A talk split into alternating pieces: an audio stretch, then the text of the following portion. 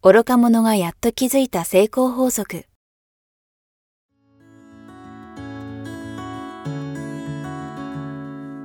学校に行けない子供たちから、オリンピック選手をはじめとするアスリート、企業経営者、マネージャー、新入社員、メンタルサポーターとして20年間にわたり、講演、研修を行ってきた成田義則が、今と未来を変える人生哲学の話をお届けします。視聴者リスナーからの人生相談にもお答えします。こんにちは早川洋平です。愚か者がやっと気づいた成功法則。今日は第27回です。成田さんよろしくお願いします。よろしくお願いします。さあ、えー今日も質問いただいてるんですがちょっと思ったんですけど、はい。今回第27回で、やっぱりね、こう、知らぬ間に積み重ねてますけど、はいはい。僕の勝手なイメージだと、成田さんって、まあ、テニスもそうですけど、はい。他のことも含めて、なんか、結構継続力がね、あるイメージあるんですけど、実際どうですか？人によっては、こう、別に悪いことだけじゃないですけど、やっぱり、こう、秋っぽくて常に新しいもので、どんどんどんどん変わっていく人もいると思うんですけど、成田さんは？やっぱ好きになると、はどっと、やっぱり集中して継続しますよい。ね。はいはいはい。はい。じゃあなんかそこに別にコツとか秘訣があるわけじゃなくて、あ、もうただたはだ自分がはい。やりたいことをやってればいいと思うんですよ。はいはいはい。うん。あ、だからシンプルに続いていくわけですね。そうですね。なるほど。ええまあやはり成田さんここにありという感じですが、やっぱりですね、うんもう僕も60になりましたし、え次の世代うんにちょっとでも何かをね、伝えていきたいなえとはい。いう思いが強くて、うんこれを継続することによって、はい。何らかのヒントがね、ちょっとでも一人でも多くの方にうん。お伝えできればいいなっていう、うん。もうまさにライフワークですね。はい。さあ、今ね、次の世代にという言葉も出てきましたが、まあ、はいまさにね、今日いただいている質問は、えーそんなところかもしれません。あはいえー50代女性からいただいています。はい。えー高校生の子供との、えー向き合い方、はい。えー中高生のためのアスリートメンタルを見ました。あ特別会ですね。成田さんが講演されている。あ,、りがとうございます。ありがとうございます。えー私の娘が高校3年生のため、今回のお話、興味深く視聴させていただきました。私は夫と二人で自営業をしているのですが、コロナの影響が家計を直撃し、娘もそれとなく雰囲気を感じているのか、家計を心配して家計に負担をかけないような進路選択を取ろうとしています。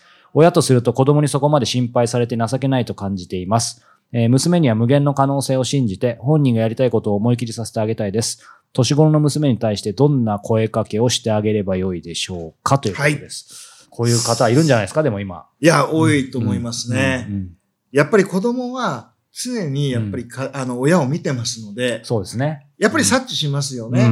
で、これだけコロナでいろんな業種が打撃を受けてる。でお父様お母様の仕事がうん。その中にあれば、はい。それは心配しますよね。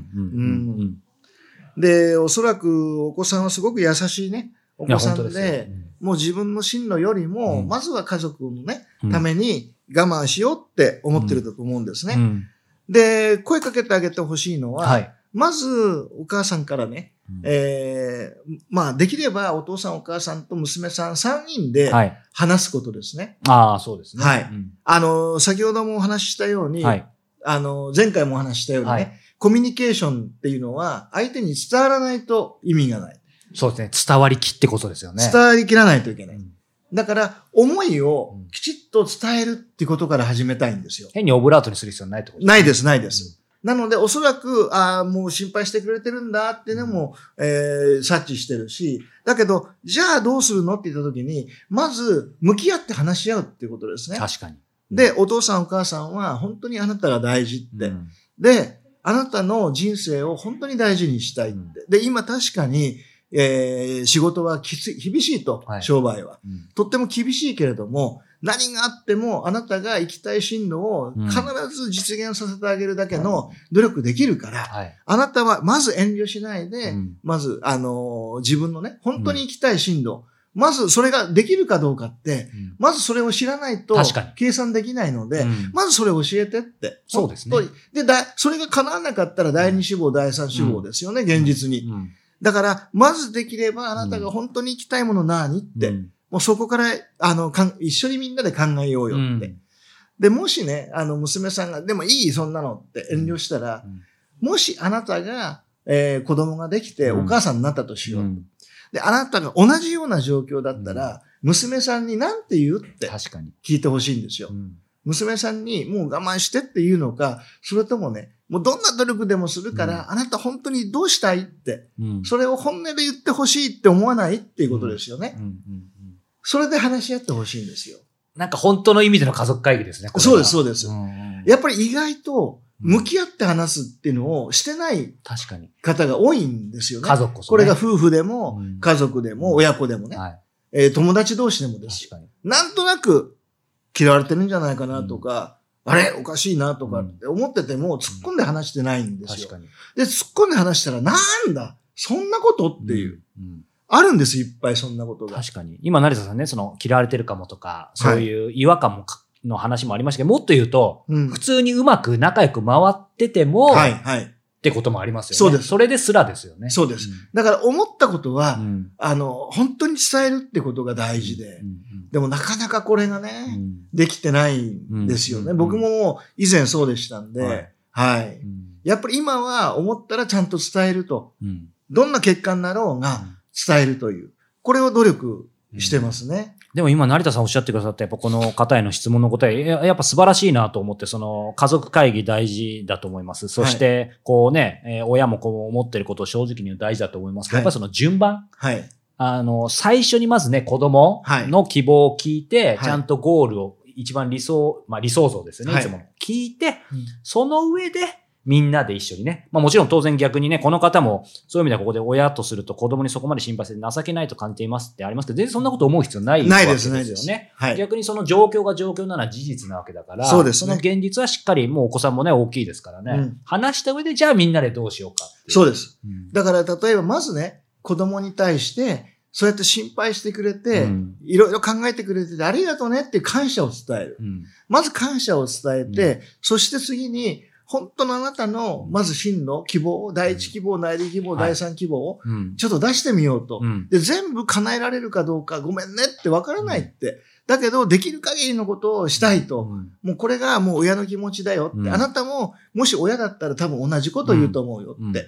なので、もうそれちょっと家族でみんなで話し合おうねって言って、もし、もうお金関係なくん第一希望があるとしたらどうって。うんで、第二希望はどうってうんいう形で話し合いをしてほしい。うん。はい。うん。それで可能なところからね、うん。それを実実現してあげればいいと思いますね。うん。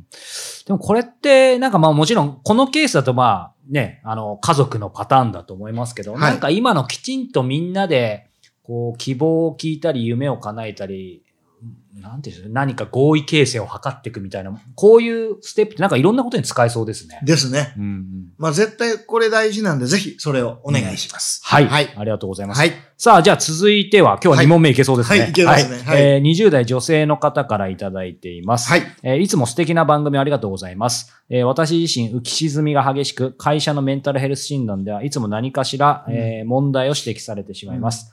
特に人間関係において、えー家族、友人、職場関係など、近しい人たちも含めて人と対話することが怖いです。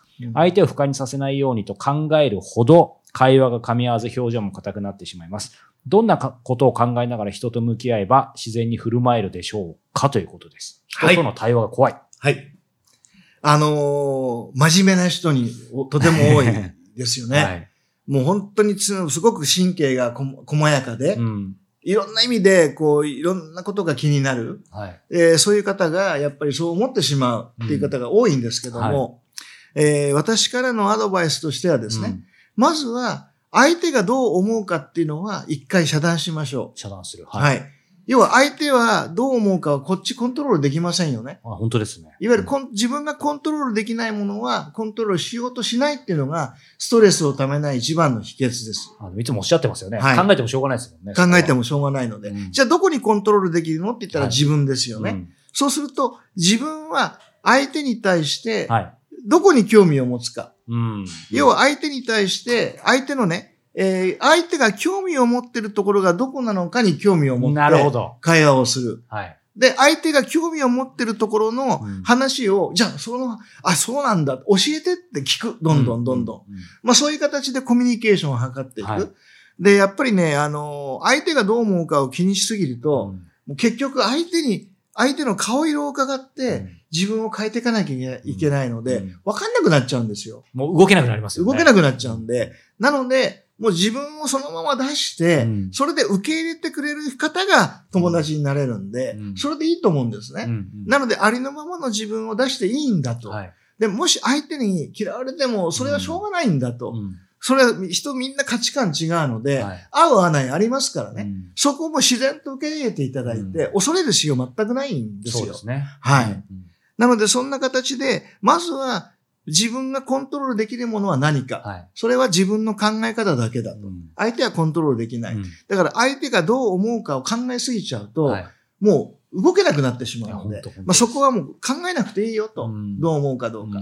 んむしろ自分がはい。相手に対してどう思うかに集中する。うんどこにあ、私はあなたのどこに興味があって、うんで、もうとにかくどんどん質問してあげれそうですねあげればいいんですね。はいはい。はい。あもう相手が話し、話したがるところ、うんいわゆる得意分野ですよね。うんそこどんどん聞いてあげる。うんはい。例えば BTS だったら、BTS のね、はいはいどこがいいの、はい誰がいいの、はいなんでその人好き、うんいいの？みたいな話で盛り上がっていく。うんいう形で、まずは相手が興味あるところのお話をしながら、いわゆるコミュニケーションを図っていただければいいと思います。確かに成田さんおっしゃってたように、今ふと思ったんですけど、やっぱりね、対話が怖いと。はいでまあ、対話って書かれてますけど、結構僕もこういう仕事してるんで、いろんな方から相談、質問を受けることなんですけど、話すのがとにかく怖いですとか苦手ですって。うんで、早川さんはどうしてあの喋れるんですか？みたいに言われるんですけど、誤解を恐れずに言えば、僕喋り、まあこの方と一緒にちょっと苦手なんですよ。またまたって言われるかもしれないんですけど、でも実は本当にそうで、でもある時そのスイッチがちょっと変わったんですよ。はいっていうのも、はいはい話すのは怖いんですけど、うん成田さんおっしゃったように聞けばいいんだと。なるほど。まあインタビュアーですから。なるほど。質問とか聞くっていうことにフォーカスすればいいんだって思って、さっき成田さんがおっしゃったのは、その、相手に興味を持つこと、うんっていうか、興味を持ってるのが何なのか興味を持つっていうところで、たまたまある、えーコミュニケーション達人の方で本出してる方にですね、早川くんそれは、あの、相手に必ず初対面でも、まあもちろんこう親しい人でもいいんだけど、その人の現在、過去、未来を聞きなさいと。うん。特にパーティーとかだったら、うん。全然脈絡もない、この人ちょっと合わなそうだなみたいな人もいるじゃないですか。はい。はい。僕一番そういう場ダメなんですけど、はい。その方に教えていただいて、その人、現在何してるんですか？これまで何してきたんですか？これからどうしていきたいんですかって、それを聞いていくと、やっぱり聞かれて嫌な人いないじゃないですか。ですね。だからもうずっとガーって喋ってくれて、その中で必ず相手が自分の、でグリップを握って自分のこと話しているので、いろんな情報が勝手に出てきて、はいで、はいこっち聞いてるだけで、でも絶対その中でどんなにこの人、ある意味別の星の人じゃないかと思っても、うん共通点って絶対一個あるじゃないですか。ありますよねもう本当にはい出身地かもしれないし、スマホが一緒、ペンが一緒だけかもしれないですけど、だそれをちょっと拾っていくようにしてったら、まあ今も気は小さいんですけど、なんかちょっと恐怖、お小さくなりましたね。いや、そうなんですよ。なので、こっちから喋ろうとするとそうそう喋れなくなるんでう、ん。聞けばいいんですね。うん。で、コミュニケーションが、はいえーもうとにかくの達人は、はい。聞く達人ですから。うん。話す達人じゃないので。そうですよね。はいうん。もう聞く達人なので、うんまあ、早川さんがまさにね、はいそうですけれども、聞けばいいんですね。うん。なので自分が、えー何を喋ろうかじゃなくて、もう全部聞けばいい。うん。何が好きで、えーどんなことに興味があって、はい。食べ物は何が好きでったら、食べ物で、え、ラーメン好きなんですか？私も大好きで、じゃあうんどこが好きですか？って、うん。え、今度行きましょうみたいになるかもしれない。そうですね。しれないですよね。スポーツが好きなものが一致するかもしれないし、スターかもしれないね。うんまあ、スターって古いか。いやいやいやいや、スター、スター。はい。あのーもういわゆるアーティスト、うん誰でもいいですよね。はい俳優でもいいしね。うんまあ、そんな形で、うん要は聞き聞いていけばいいんです。うん何が好きね、何に興味がある、何が得意、どこに行きたい、何でもいいんですよ。うんなんか一致するっていうね。うんそれが大事だます。いや、でも面白いですよね。こう、なんかずっと聞いてると、はい相手がその20分とか話し終わったですごい満足してくれて、はい今度逆に相手が自分に興味持ってくれるね。そういうことですね。で、興味持ってくれたら、こう話すの別に怖くてもなんか、こう、相手がすごい柔らかい雰囲気で聞いてくれるから、全然話せますよね。そういうことです。なので、コミュニケーションが苦手な人はうん聞き上手になりましょうううん。コミュニケーションの達人ははい聞き上手です。勝手にね、ガンガンガンガン喋ってもダメですからね、それ。はい。ですね。なので、そこをこう忘れずにね、ぜひ。行けば、はいそんなに、あの、怖くなく楽しそうですそうですく対話できそうですよね。要は、あ相手も気持ちよくねうん、喋ってくれるんで、はい。楽しくなります、その場がね。うん。はい。ぜひ実践してみてください。ということで、えーはいこの番組では皆様からの、えー成田さんへのご質問、そしてご感想を引き続き募集しております。えー詳しくは、ポッドキャスト、YouTube ともに、えー概要欄に、えー記載してあります URL をチェックしてみてください。えーということで、今日は第27回をお届けしました。成田さん、ありがとうございました。ありがとうございました。